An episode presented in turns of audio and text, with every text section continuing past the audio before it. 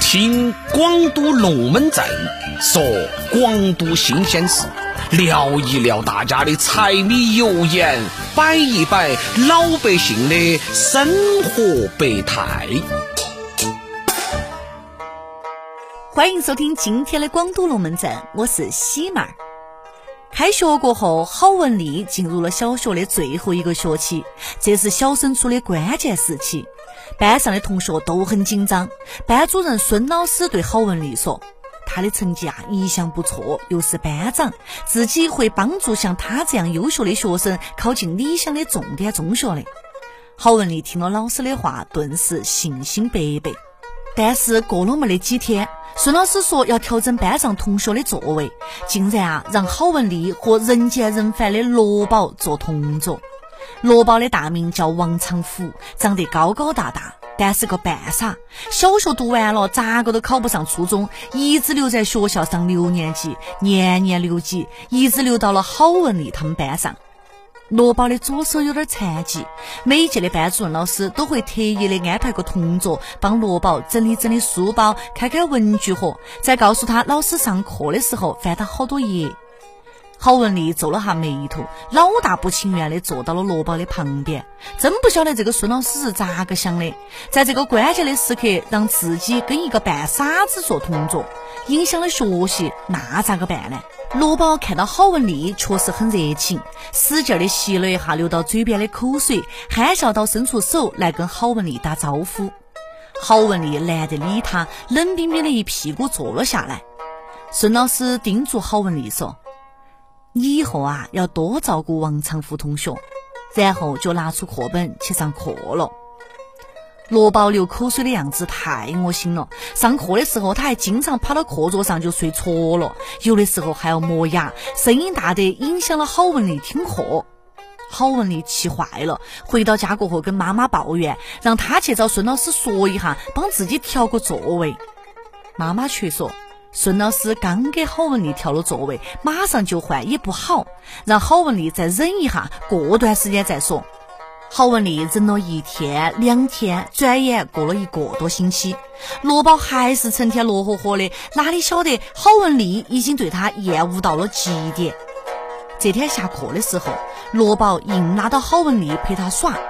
他先让郝文丽帮他打开文具盒，郝文丽没得好气，装作没有听见，故意就不理他。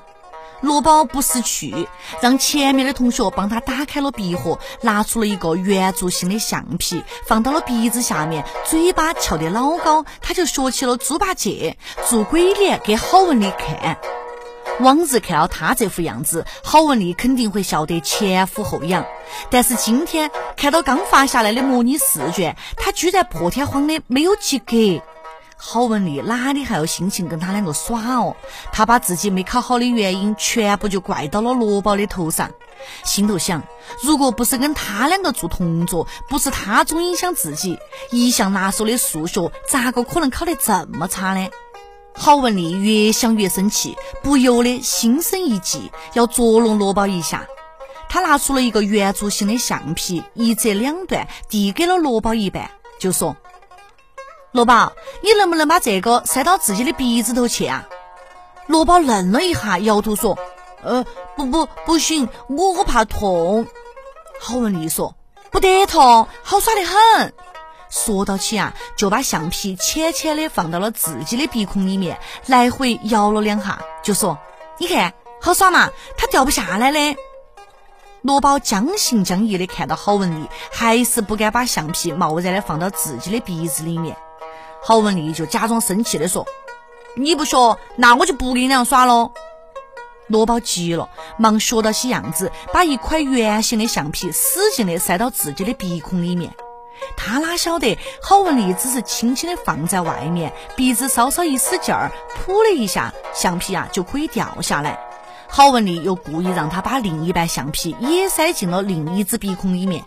等罗宝使劲的把两块橡皮通通的塞进了自己的鼻子里面，郝文丽的诡计就得逞了，头一扭就再也不理罗宝了。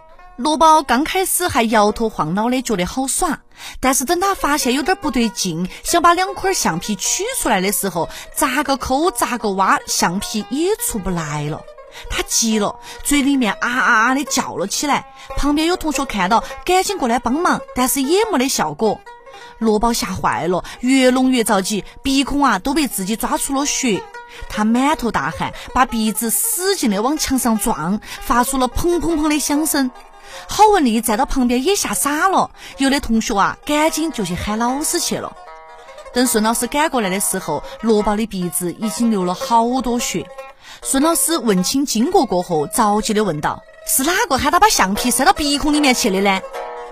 郝文丽心虚的赶紧说：“呃，他他他自己拿出来耍，还还教我放进去。”话一出，罗宝愣了一下，眼睛定定的瞪到起郝文丽。